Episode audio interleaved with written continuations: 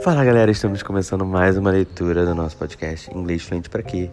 E a gente está lendo Orgulho e Preconceito. Guilherme, eu cheguei aqui agora. Qual o objetivo desse podcast? O objetivo desse podcast é a gente estar tá se expondo à língua real, porque quando geralmente a gente faz a maioria dos cursos, 90% dos cursos, a gente vai ler textos fakes, né? Textos que são criados para que a gente possa entender. Na vida, na real life, isso não existe. A gente precisa se expor à língua de verdade, assistir coisas de verdade, ler textos reais escritos por nativo, para que a gente possa crescer cada vez mais, né? Isso acelera, não que você, se for ler alguma coisa fake, você não vai aprender nada. Você vai aprender alguma coisa, mas quando você se expõe à língua real, você aprende de verdade. É igual uma criança, né? Uma criança, quando começa a falar, ela tá ouvindo ali os pais, os pais ouvem televisão, ouvem música, e é assim que a gente cresce. E é por isso que eu criei esse podcast, pra gente crescer assim. De verdade, se expondo um pouquinho todos os dias, ou muito tempo, se você tiver mais tempo, para aqui, mas que tenha o seu mínimo sempre. E assim a gente crescer for real no inglês, beleza? E se você tem alguma dúvida e alguma curiosidade, você pode entrar no meu Instagram, no meu TikTok, arroba Guimarizane, M-A-R-S-A-N-I. Lá você vai ter acesso ao meu curso de inglês, as pode falar comigo para saber sobre aulas particulares, os livros que eu já baixei, que eu já li aqui para você baixar de graça e outras coisas, beleza? Então vamos começar a nossa leitura do nosso Pride and Prejudice. Hoje a gente vai ler o chapter 7. Mr. Bennet's property consisted almost entirely in an estate of 2000 a year which unfortunately for his daughters was entailed in default of heirs male on a distant relation, and their mother's fortune, though ample for her situation in life, could but ill supply the deficiency of his. Her father had been an attorney in Meryton. Attorney, gente, é uma outra palavra para advogado, ok? Quem aí assiste série, né? Já assistiu série de coisas de tribunal e tal, Scandal, The Good Wife, tem esses termos sempre aparecendo lá. Continuando. and had left her four thousand pounds. She had a sister married to a Mr. Phillips, who had been a clerk to their father and succeeded him in the business, and the brother settled in London in a respectable line of trade. The village of Longbourn was only one mile from Meryton, a most convenient distance for the young ladies, who were usually tempted thither three, essa palavra é thither, é or four times a week, to pay their duty to their aunt and to a milliner's shop just over the way. The two youngest of the family, Catherine and Lydia, were particularly frequent in these attentions. Their minds were more vacant than their sisters, and when nothing better offered, a walk to Meryton was necessary to amuse their morning hours and furnish conversation for the evening. And however bare of news the country in general might be, they always contrived to learn some from their aunt. At present, indeed, they were well supplied both with news and happiness by the recent arrival of a militia regiment in the neighborhood. It was to remain the whole winter, and Meryton was the headquarters. Their visits to Miss, Mrs. Phillips were now productive of the most interesting intelligence. Every day added something to their knowledge of the officers' names and connections. Their lodgings were not long a secret, and at length they began to know the officers themselves. Mr. Phillips visited them all, and this opened to his nieces a store of felicity unknown before. They could talk of nothing but officers, and Mr. Bingley's large fortune, the mention of which gave animation to their mother, was worthless in their eyes when opposed to the regimentals of an ensign. After listening one morning to their effusions on the subject, Mr. Bennet coolly observed, From all that I can collect by your manner of talking, you must be two of the silliest girls in the country. I have suspected it some time, but I am now convinced. Catherine was disconcerted and made no answer, but Lydia, with perfect indifference, continued to express her admiration of Captain Carter and her hope of seeing him in the course of the day as he was going the next morning to London. I am astonished, my dear, said Mrs. Bennet, that you should be so ready to think your own children silly. If I wish to think slightingly of anybody's children, it should not be of my own, however. If my children are silly, I must hope to be always sensible of it. Yes, but as it happens, they are all of them very clever. This is the only point, I flatter myself, on which we do not agree. I had hoped that our sentiments coincided in every particular, but I must so far differ from you as to think our two youngest daughters uncommonly foolish. My dear Mr. Bennet, you must not expect such girls to have the sense of their father and mother. When they get to our age, I dare say they will not think about officers any more than we do. I remember the time when I liked a red coat myself very well, and indeed so I do still at my heart. And if a smart young colonel with five or six thousand a year should want one of my girls, I shall not say nay to him. And I thought Colonel Foster looked very becoming to the other night at Sir William's in his regimentals. Viu que a palavra coronel se escreve com L. Gente, cada dia descobrindo coisas novas, né? Eu fui conferir, né? Eu não coloquei aqui no áudio, mas eu fui conferir porque eu falei, gente, será que é cola, não? E aí quando eu fui ver, se escreve com L e fala e tem som de R. Tem algumas coisas assim do inglês que são difíceis mesmo, mas a gente aprende, obviamente, porque essa palavra acho que eu nunca mais vou esquecer na vida. Mas não sei também se vou usar, né? Então, ok. Mama, cried Lydia, my aunt says that Colonel Foster and Captain Carter do not go so often to Miss Watson's as they did when they first came. She sees them now very often standing in Clarke's library. Mrs. Bennet was prevented replying by the entrance of the footman with a note for Miss Bennet. It came from ne Netherfield, sempre Netherfield, quero falar assim, Netherfield and the servant waited for an answer. Mrs. Bennet's eyes sparkled with pleasure, and she was eagerly calling out, while her daughter read, Well, Jane, who is it from? What it is about? What does he say? Well, Jane, make haste and tell us. Make haste, my love. It is from Miss Bingley, said Jane, and then read it aloud. My dear friend, if you are not so compassionate as to dine today with Louisa and me, we shall be in danger of hating each other for the rest of our lives. For a whole day's tete-a-tete between two women can never end without a quarrel. Caraca, gente, vocês viram aí, né? Tava esse tete a tete aí. Eu fui pesquisar, né? Óbvio que eu falei, não sei o que, que é isso. E aí, quando eu vi a pronúncia, né? Botei no francês aqui, aí tava tete tete. Brasileiro usa isso, cara. Quando a gente fala é tete a tete. Não sei se vocês já usaram isso. Ai, cara, ler é muito maneiro, né? Olha o negócio que eu descobri agora e eu vou usar isso. Sempre, né? Com certeza. Come as soon as you can on receipt of this.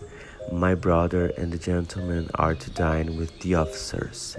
Yours ever, Caroline Bingley. Caroline Caroline? I don't know. With the officers, cried Lydia. I wonder my aunt did not tell us of that. Dining out, said Mrs. Bennet. That is very unlucky.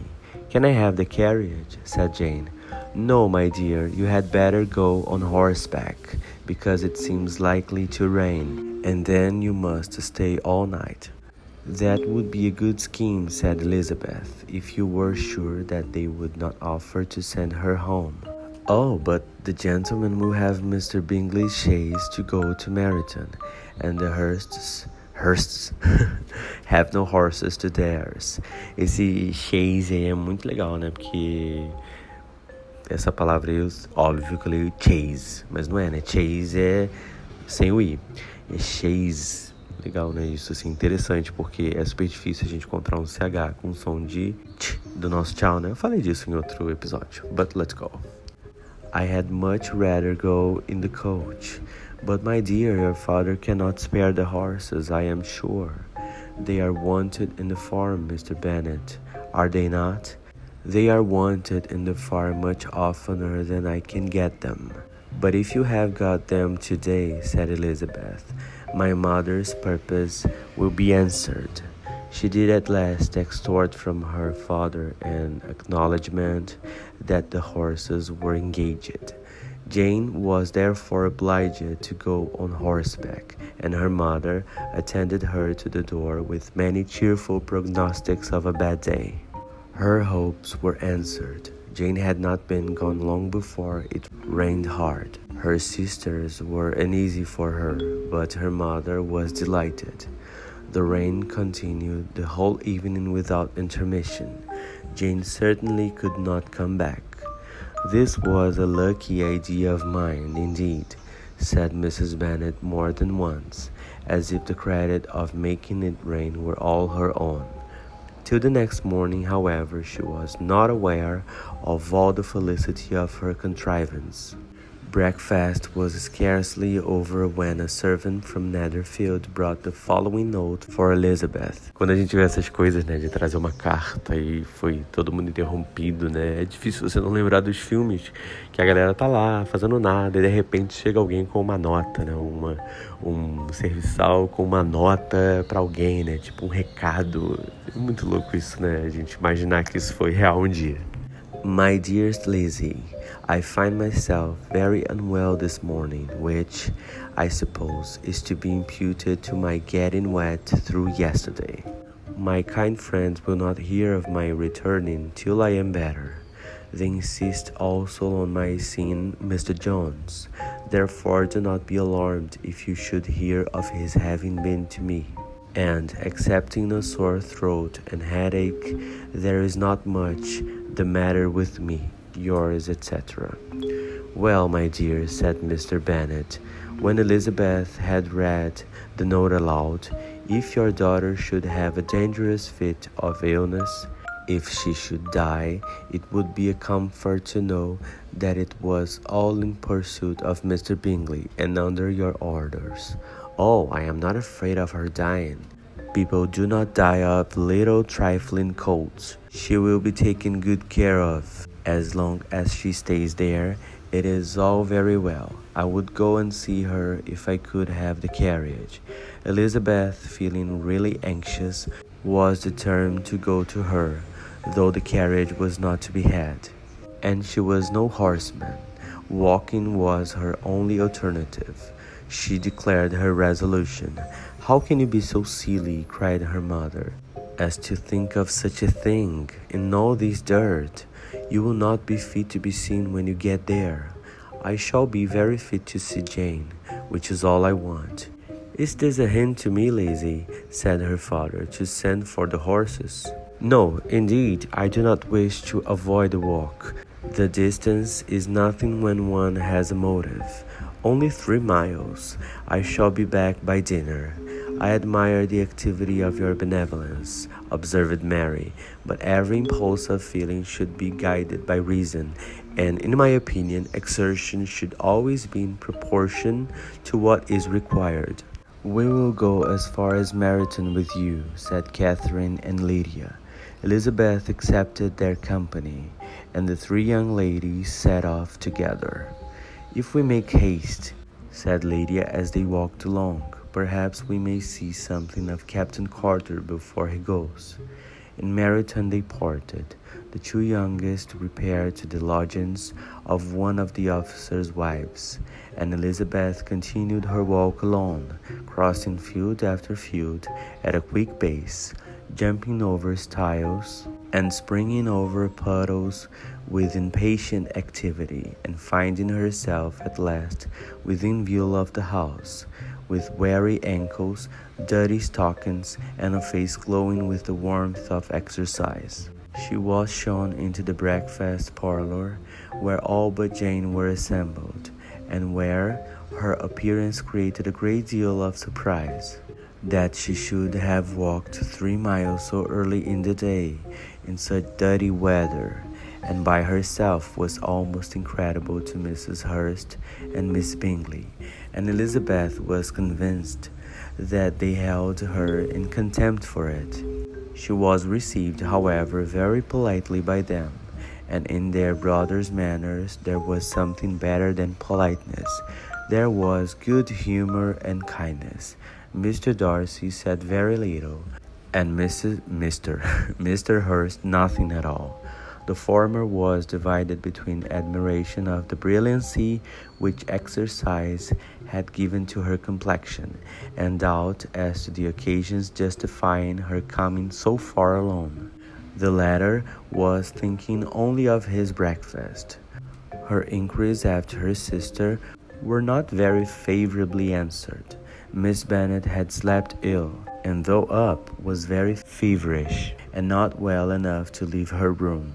Elizabeth was glad to be taken to her immediately, and Jane, who had only been withheld by the fear of giving alarm or inconvenience from expressing in her note how much she longed for such a visit, was delighted at her entrance. She was not equal, however, to much conversation, and when Miss Bingley left them together, could attempt little besides expressions of gratitude for the extraordinary kindness she was treated with.